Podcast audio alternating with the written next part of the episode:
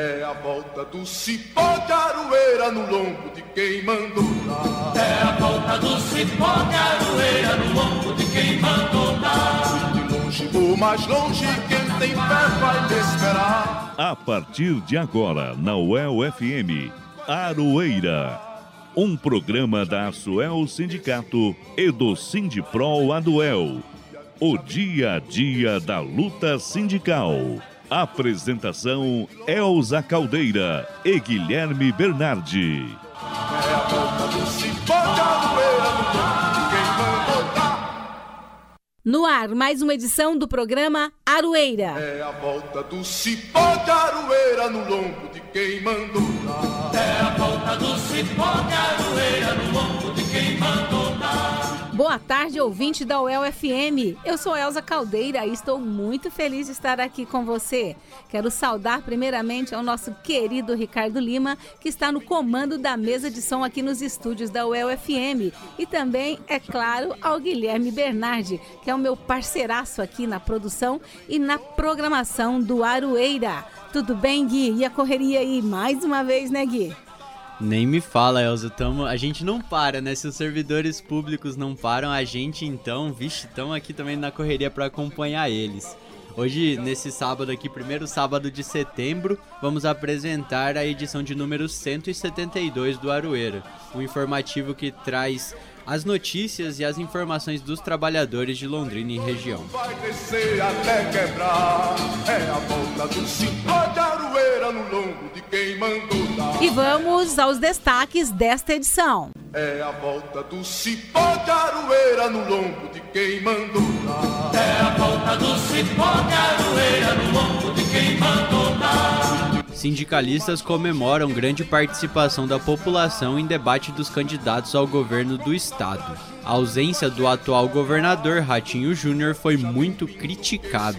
Após pressão sindical, governo do estado libera progressões e promoções, mas servidoras e servidores da UEL têm prejuízos devido à não implantação delas por parte da administração da universidade, no período que adquiriram o direito. E na terça-feira, dia 30 de agosto, professoras e professores fizeram protestos em todo o estado para lembrar do episódio ocorrido há 34 anos, quando o ex-governador Álvaro Dias mandou a polícia soltar bombas e cavalos em cima dos funcionários públicos.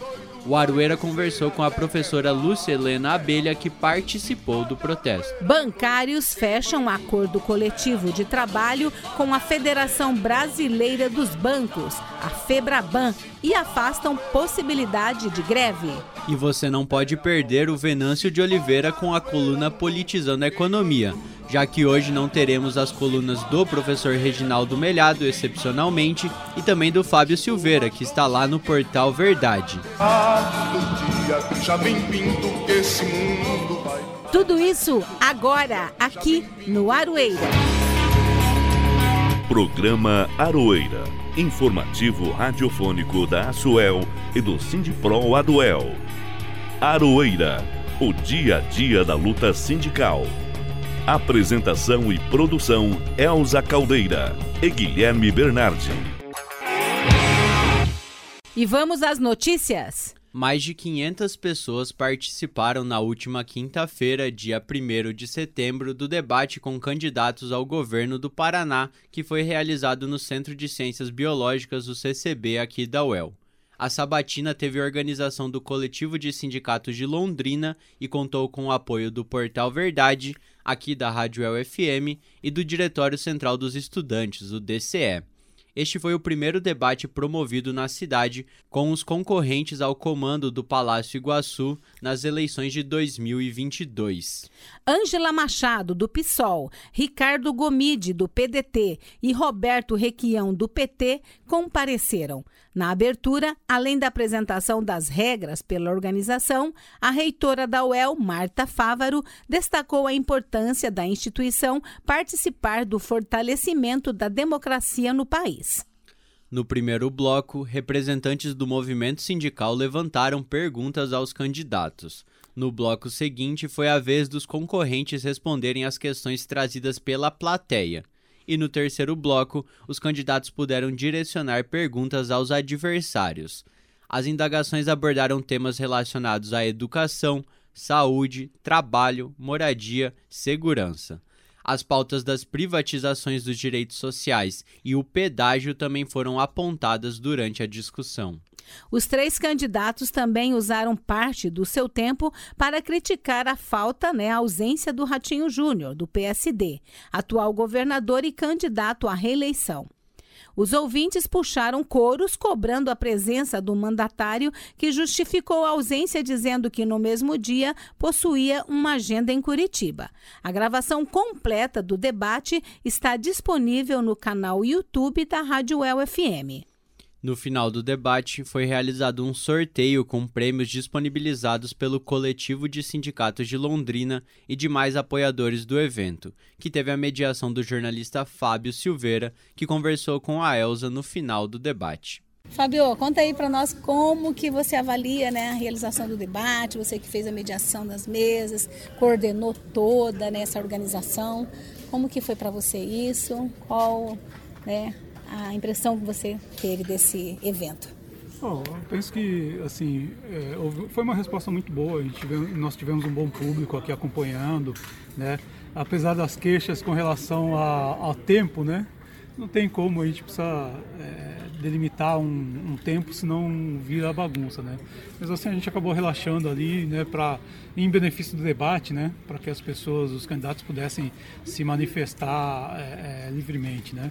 Mas eh, foi, foi importante, foi bom para ver o que eles pensam e como eu como eu digo, eu acho que esse é um momento em que nós temos é um momento privilegiado para entrar em contato, para saber o que esses candidatos pensam, o que, que eles querem fazer, ver de perto o seu jeito, né? E, e é interessante que embora assim o candidato à reeleição não tenha aparecido e até por ser o atual governador seria certamente alguém é, é, que se tornaria alvo, mas mesmo assim sendo três pessoas mais ou menos é, aproximadas ali politicamente, né, no campo político, a gente ainda teve polêmica, teve um debate de fato, não foi uma conversa é, entre amigos, né?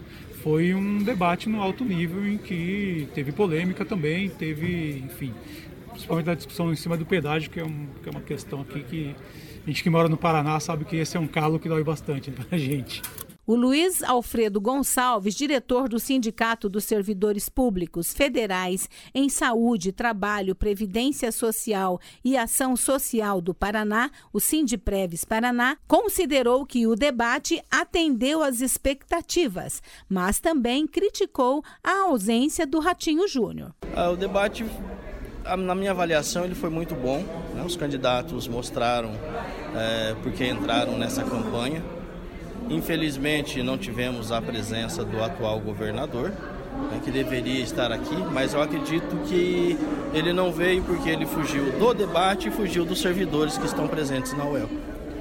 E da, a respeito da categoria que você representa especificamente, você acredita que as demandas foram atendidas, as pautas foram contempladas ou ainda precisa ser mais discutido? Eu acredito que ainda precisa um pouco mais de, de, de debate, né? É, com a vitória é, de qualquer um dos candidatos que estavam aqui no debate. Eu acho que dá para se conversar, dá para é, ter algo a mais que o atual governo não oferece aos servidores.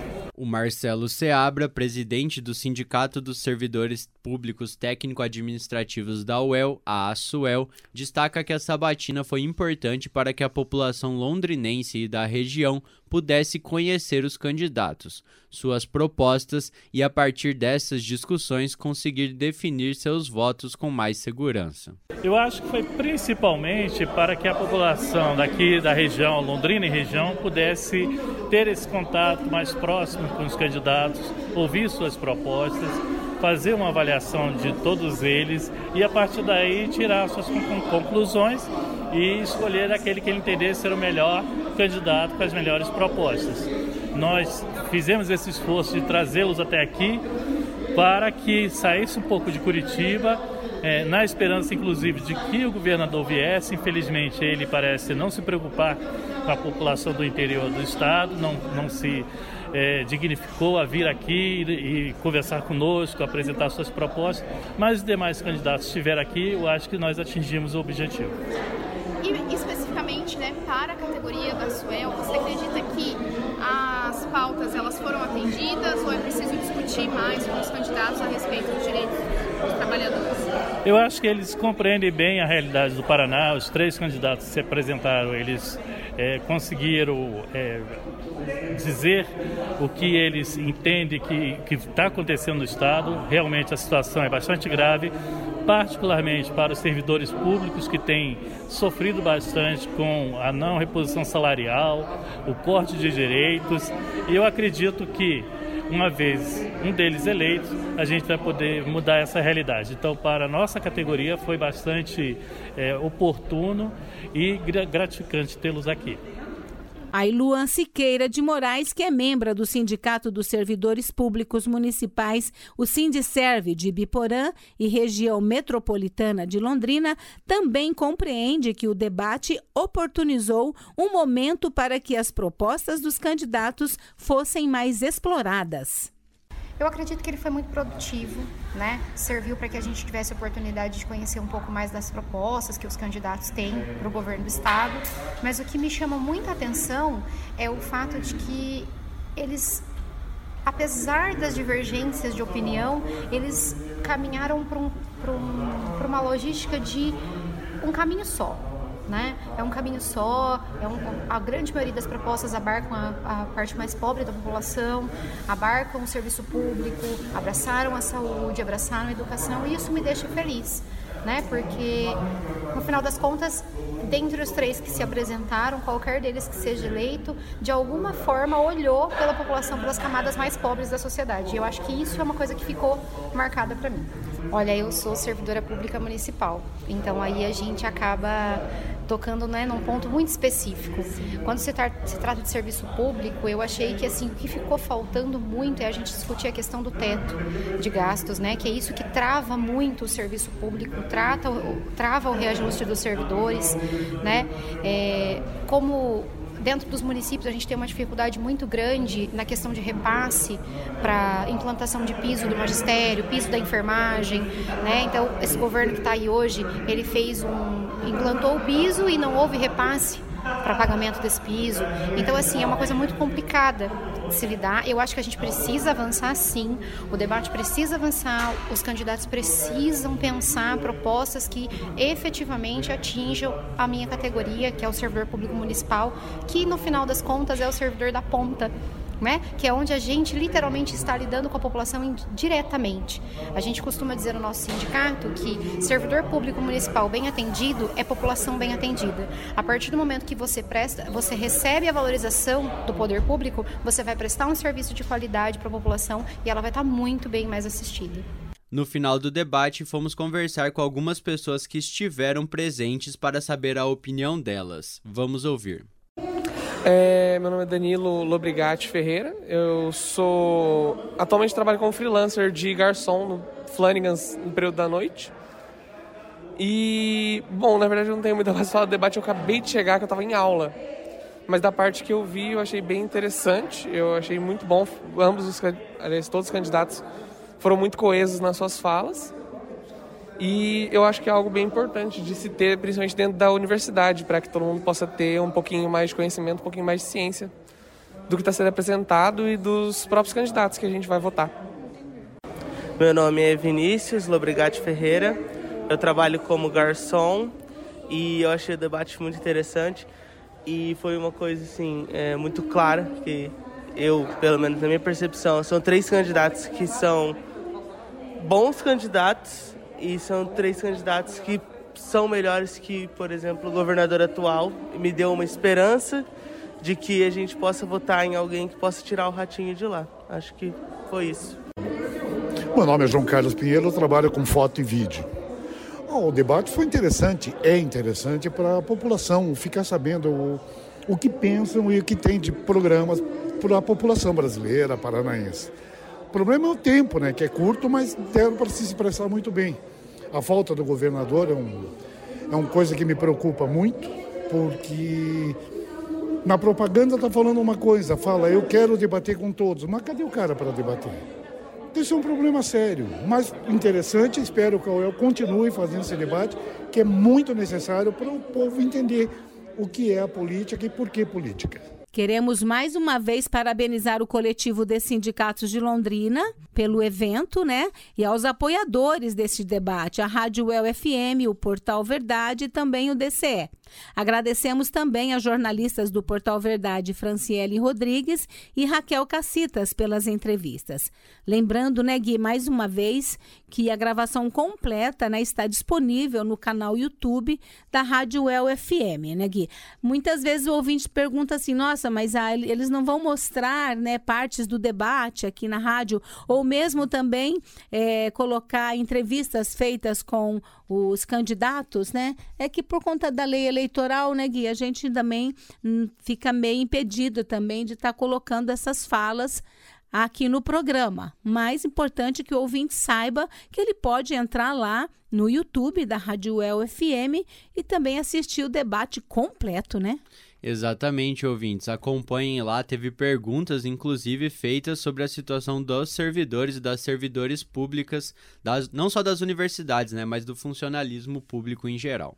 Também teve uma briguinha lá por causa de questões do pedágio, né?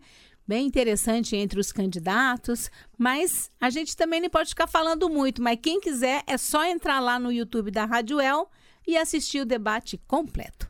Você está ouvindo o programa Aroeira o dia a dia da luta sindical. Na terça-feira, dia 30 pela manhã, docentes da UEL realizaram uma assembleia no anfiteatro maior do CLCH. Os pontos de pauta foram data base, a defasagem salarial já é de cerca de 38%, docentes com contratos temporários, progressões e promoções e professor titular, se ele deveria ser parte da carreira ou um concurso externo foram apresentados alguns dados em uma pesquisa que o Sindipro Aduel fez sobre as condições de trabalho e também dos docentes com contratos temporários, que é ainda pior do que a dos efetivos, os quais já estão com bastante sobrecarga de trabalho. Na próxima semana será publicado um relatório sobre o tema e trataremos dele com certeza aqui no Aroeira.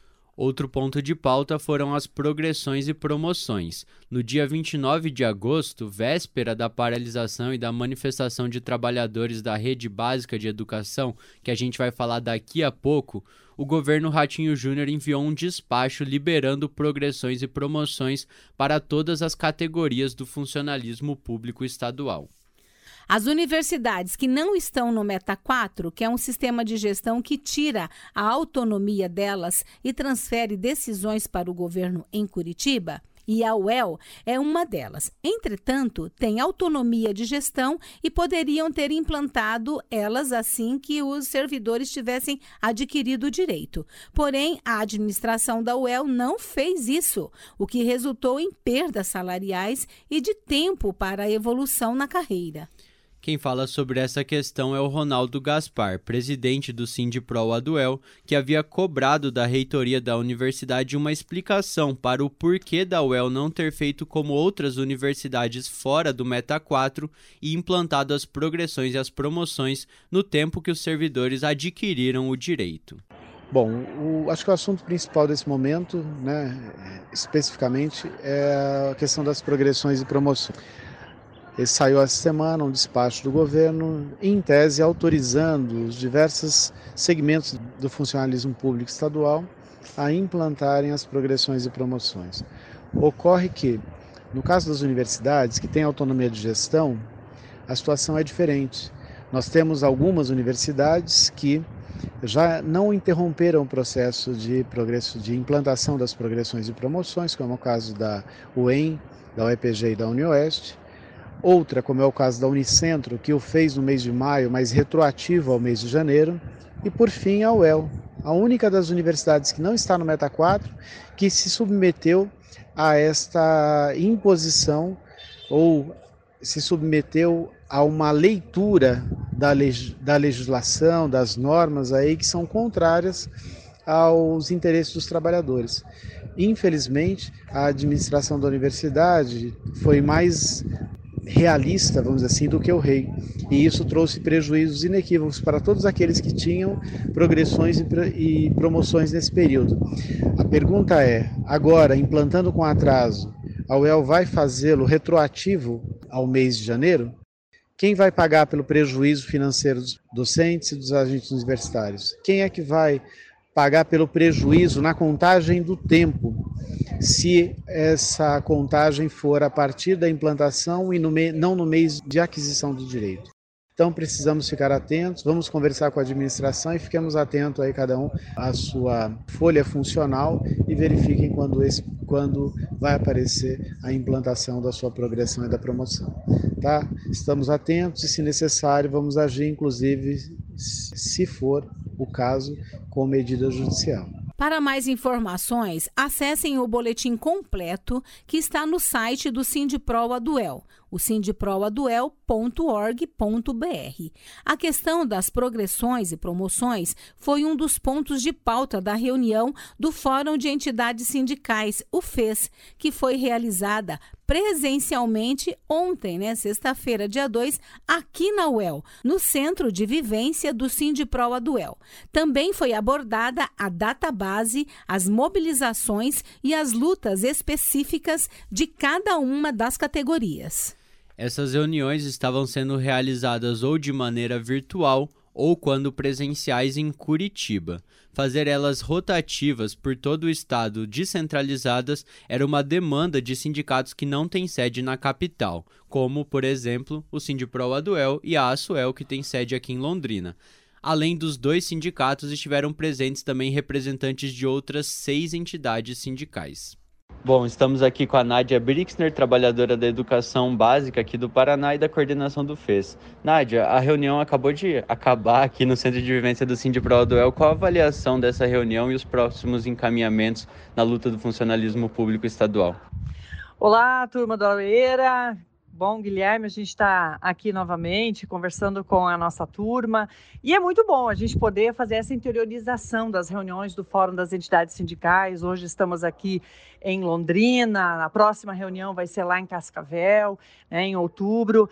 Essa reunião, ela foi assim extremamente importante, porque nós temos uma incisão muito importante para ser feita nesses, nesses próximos dias na Assembleia Legislativa, para que na lei de diretrizes orçamentárias esteja provisionado recurso para o pagamento da database de todos os nossos trabalhadores e trabalhadoras do Estado, bem como as progressões e promoções. Então, isso é algo assim bastante importante que nós hoje é, organizamos um pouco esta mobilização. Nós também fizemos uma avaliação de todos os nossos últimos movimentos que a gente fez, né? nas reuniões com o governo do Estado, né? esta forma do governo do Estado é, pagar agora as progressões garantidas em carreira dos nossos trabalhadores, mas que não garante, né, que não pensa no, no período de 2021 em que nós estivemos trabalhando e ele de, simplesmente desconsidera este tempo. Né? Então, nós vamos também fazer um ato público na segunda-feira na frente do Tribunal de Justiça, onde vai estar acontecendo o julgamento da nossa ação da database, né? A database que hoje já completa 37% de defasagem salarial de todos os servidores e servidoras, inclusive os nossos aposentados. Então, ter a condição da gente presencialmente se reunir com os nossos representantes de 23 sindicatos dos servidores e servidoras é sempre extremamente importante. São as mais diversas mentes dos nossos que representam o nosso funcionalismo público pensando as melhores condições de trabalho, as melhores formas de luta para que nós possamos ofertar o melhor serviço para a população paranaense. Ou seja, pessoal, servidoras e servidores públicos seguem na luta e nós acompanhando e trazendo tudo, tudo que está acontecendo aqui para vocês no Aroeira. Você está ouvindo o programa Aroeira, o dia a dia da luta sindical. E na última terça-feira, dia 30 de agosto, a educação do Paraná parou para protestar. A data marca o massacre promovido pelo então governador Álvaro Dias, que ordenou o ataque da cavalaria da Polícia Militar contra professoras e professores em 1988. Anualmente, a entidade APP Sindicato realiza manifestações que lembram este triste episódio na história do Paraná. Neste ano, além da tradicional passeata em Curitiba, também ocorreram protestos nos núcleos regionais da APP.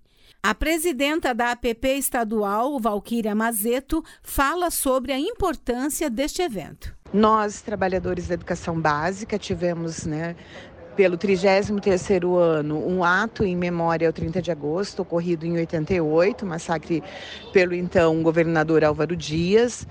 Reunimos o ato em Curitiba, mas também tivemos atos regionais, né, o que mobilizou a nossa categoria a fazer a memória da violência sofrida em 88, para que ela não mais aconteça, mas trouxemos para a rua as pautas que estão em debate com o governo neste ano, como database, promoções e progressões e o fim do desconto de previdência para os aposentados e aposentadas. Então foi um ato muito bonito, muito importante, politicamente importante. É, porque retoma nas ruas as nossas pautas e apresenta para a população como é que os trabalhadores e trabalhadoras da educação básica estão vivenciando. Aqui em Londrina, houve manifestação durante todo o dia na sede da APP, que fica na Avenida JK, conforme explica o diretor do sindicato, o Bruno Garcia. O programa Arueira conversa com Bruno Garcia, ele que é diretor da APP Sindicato e vai falar um pouco para a gente do 30 de agosto, né? Esse dia de manifestação da APP, que também teve protesto aqui em Londrina e em Curitiba. Bruno, como é que está a manifestação? Como é que está a participação do pessoal? O objetivo desse evento? Conta para nós. Oi, Elza. Nós estamos com 79% das escolas paralisadas no dia de hoje. E essa manifestação, na verdade, ela faz memória ao 30 de agosto de 88, no episódio da cavalaria contra os professores e professoras do governo da época e também contra o 29 de abril, né, de um governo passado que também massacrou professores, professoras e aí todo o funcionalismo público no Centro Cívico de Curitiba. Então, o 30 de agosto deste ano faz essa memória, mas também faz a reivindicação dos mais de 34% da database que está atrasada, que seria a inflação, e do desmonte da política educacional da Secretaria de Estado da Educação.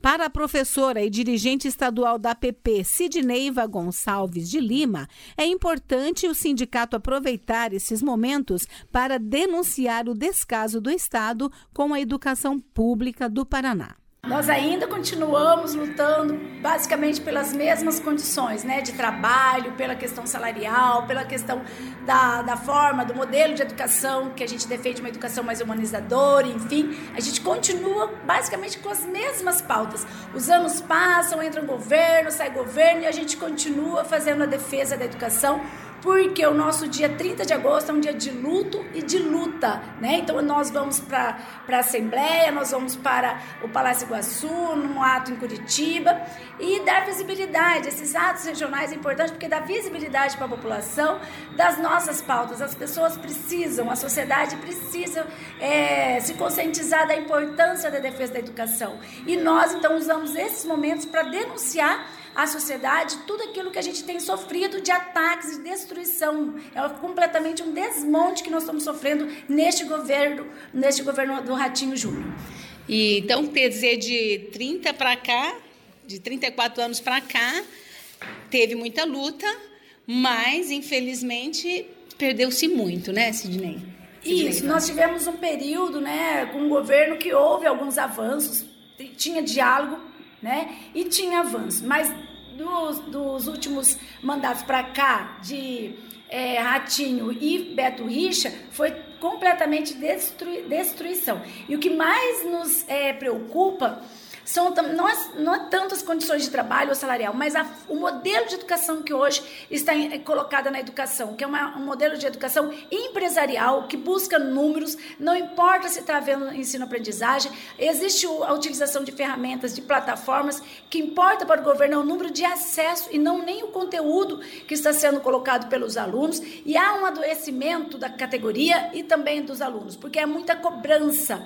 Então é cobrança, é ameaça, é punição, a perseguição, e isso tem trazido para a categoria uma dificuldade de trabalhar, inclusive, os conteúdos necessários que a gente avalia que são necessários. É, Elza, é aquele velho ditado: quem bate esquece, mas quem apanha não esquece não. A Elza deu uma passada lá no protesto da APP aqui em Londrina na terça-feira e conheceu a professora aposentada Lúcia Helena Abelha, que estava no protesto daquele fatídico 30 de agosto de 1988 lá em Curitiba. Vamos ouvir a conversa que a Elza teve com ela. Lúcia Helena Abelha participou do 30 de agosto, né? 34 anos atrás, Lúcia. 34 como, como que foi isso? Você lembra como que aconteceu? Você que estava lá, conta para nós. Foi uma cena chocante, né? A gente estava reivindicando direitos e em uma determinada hora foi assim, é, a gente precisou se proteger porque o governador autorizou, né? É, foi o mandante da, de, uma, de um massacre, né? Eu, é uma cena assim praticamente de filme de terror. É, bombas pipocando, professores fugindo de um lado para o outro, tanto de, de, de, bomba como de cavalaria. Uma cena horrível, horrorosa. E lembra o que, que aconteceu com você a hora que você viu aquilo? Foi cavalo para cima de você também? Veio para o meu lado. Aí, como eu falei, é, era, correr, era professor correndo de um lado para o outro o tempo todo, porque é uma cena assim muito impressionante, porque eles tentavam acuar a gente, né? E a gente, a alternativa era correr. Correr para um lado, correr para o outro. E quando, você, e quando você hoje, assim, você lembra disso, o que você sente? Indignação. Porque a gente conquistou, através daquela luta, a gente conquistou direitos que agora estão sendo é, não respeitados pelo governante atual e por outros anteriores. Também tem o 29 de abril, né? É. Você lembrou do 29 de abril? Você lembrou do 30? 29 de abril eu não participei. Não participei. Eu participei do 30 de agosto, porque eu, é, e assim, é uma coisa viva na minha memória, porque eu sou aposentada atualmente. Mas sempre tive espírito de luta e, essa, e esse 30 de agosto nunca vai sair da memória. Música e resistência, quando as relações de trabalho se transformam em canções. E hoje nós vamos trazer aqui no quadro Música e Resistência uma canção que se identifica com tudo que a gente tem vivido, principalmente que a gente viu essa semana. Protestos, né, debates, ações importantes que mostram né, a importância da luta, não apenas para uma categoria, mas para todos e todas. Vamos ouvir com o Geraldo Vandré a música Para Não Dizer Que Não Falei das Flores.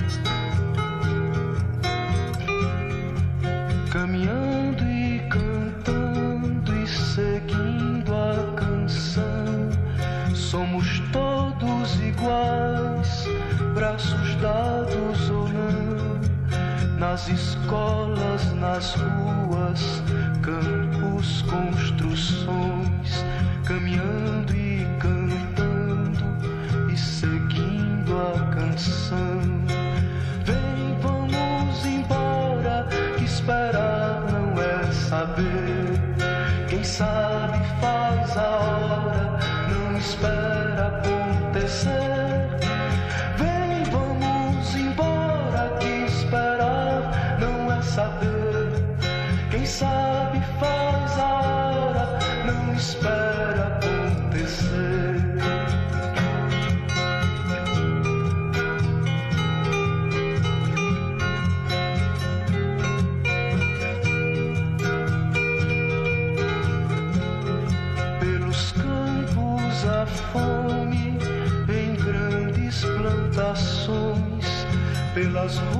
ruas marchando, indecisos cordões ainda fazem da flor seu mais forte refrão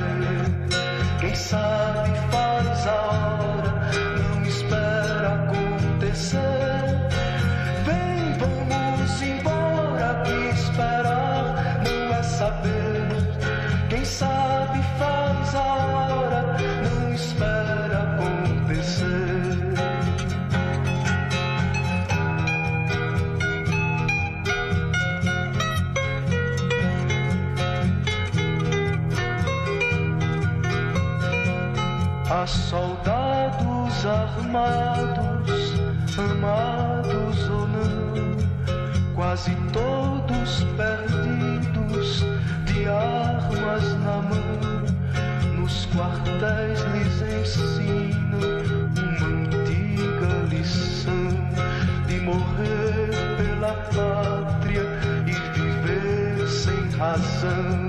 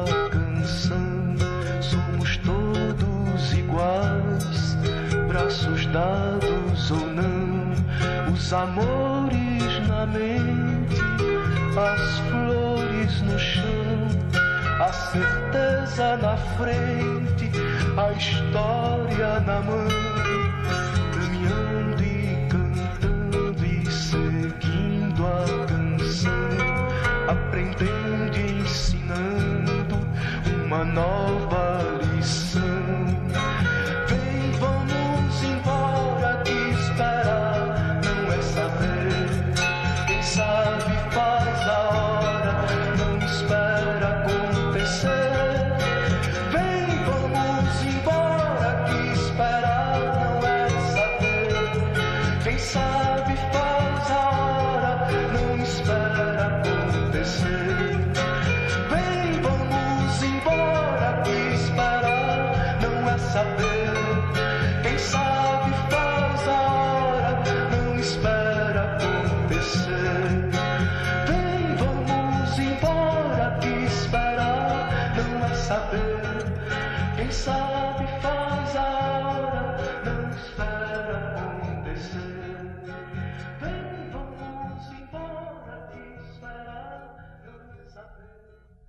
Acabamos de ouvir a música Para Não Dizer Que Não Falei das Flores com Geraldo Vandré. Você está ouvindo o programa Aroeira, o dia a dia da luta sindical. Em assembleias realizadas nesta semana, bancários fecharam um acordo coletivo com a Federação Brasileira dos Bancos, a FEBRABAN, e afastam a possibilidade de greve. Quem vai explicar como foram essas negociações aqui em Londrina e região é o diretor do Sindicato dos Bancários, Laurito Porto Lira.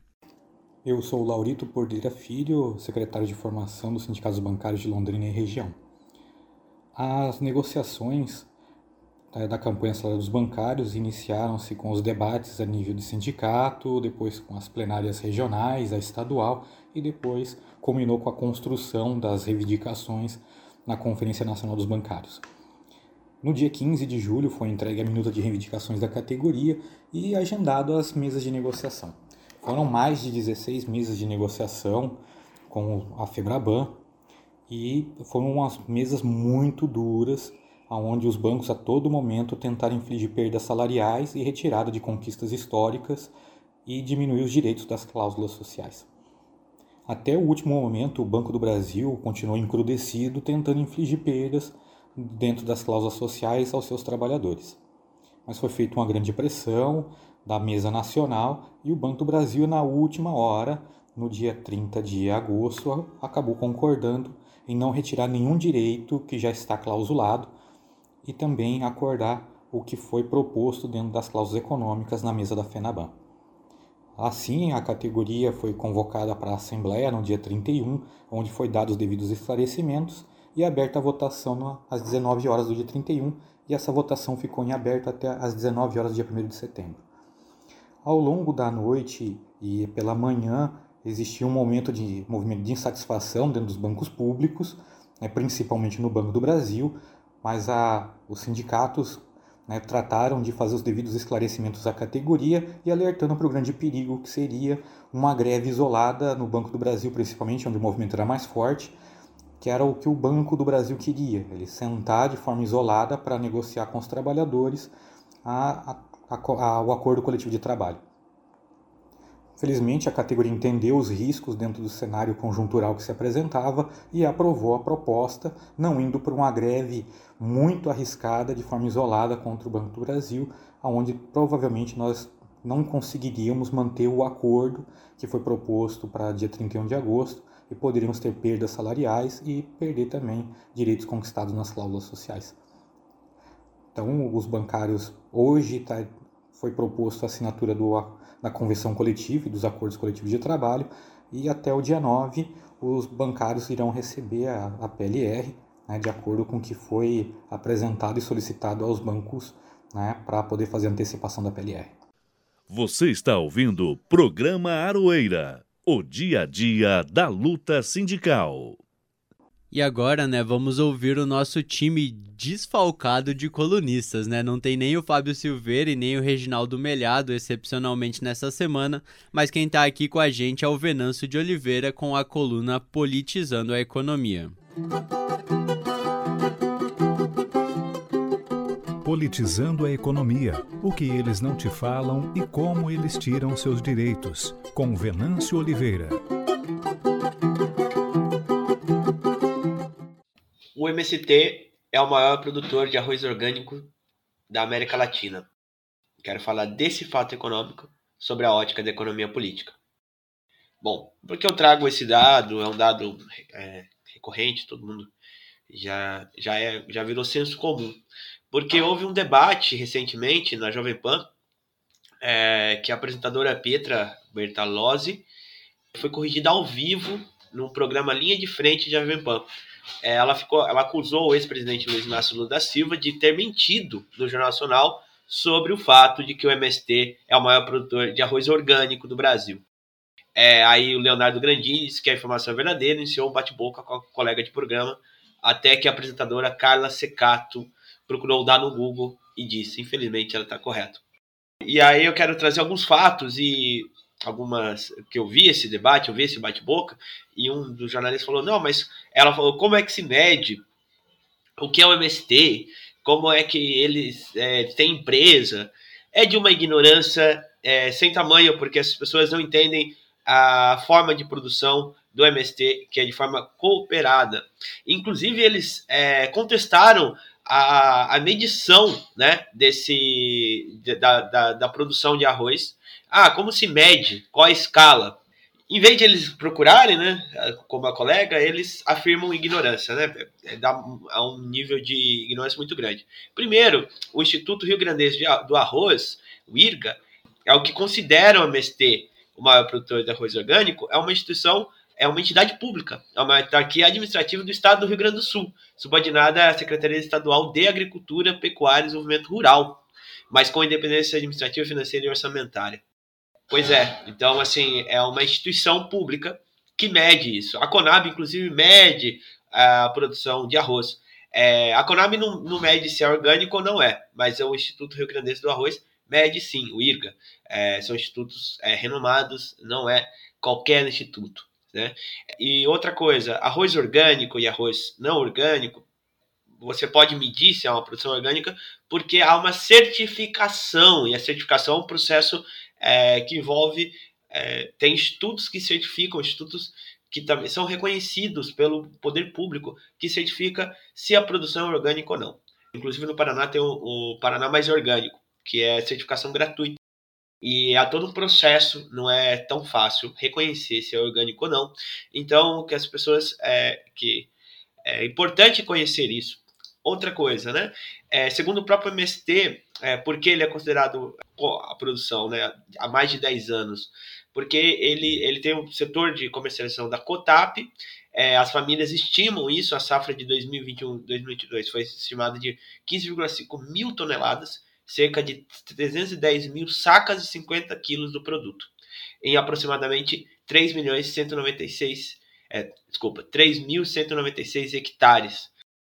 E ela é coordenada por nove cooperativas no Rio Grande do Sul, né, que coordenam e que produzem o arroz orgânico, inclusive é espalhado por vários assentamentos, são 296 famílias que produzem. Quando o MST ocupa, ele ocupa ele é um acampamento, ele consegue a propriedade, ele produz, essas famílias, a agricultura familiar produz por meio de cooperativas.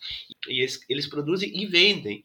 Então a cooperativa é uma forma, é uma institucionalidade, é uma regulação, né? é uma empresa cooperada, social, é, que um dos é, interlocutores questionou como é que eles produzem, se é uma empresa. O MST é um movimento social, mas as famílias que têm essa bandeira, que utilizam essa bandeira, que fazem parte do movimento, elas também trabalham, e elas trabalham na terra, terra antes que era improdutiva, terras que eram latifúndios que não serviam para produção, e está na lei, está na Constituição brasileira que a terra tem uma função social, terra é para quem trabalha. Então, vamos lá. MST é um produtor de arroz importante, produz alimentos para as famílias, é um movimento social que ocupa a terra, mas ocupa para produzir. Não são vagabundos, tem uma institucionalidade, tem uma regulação, é, como a gente vê. Então, não é do jeito que pintaram como MST, como se fosse algo que essas pessoas acham que é uma mera baderna.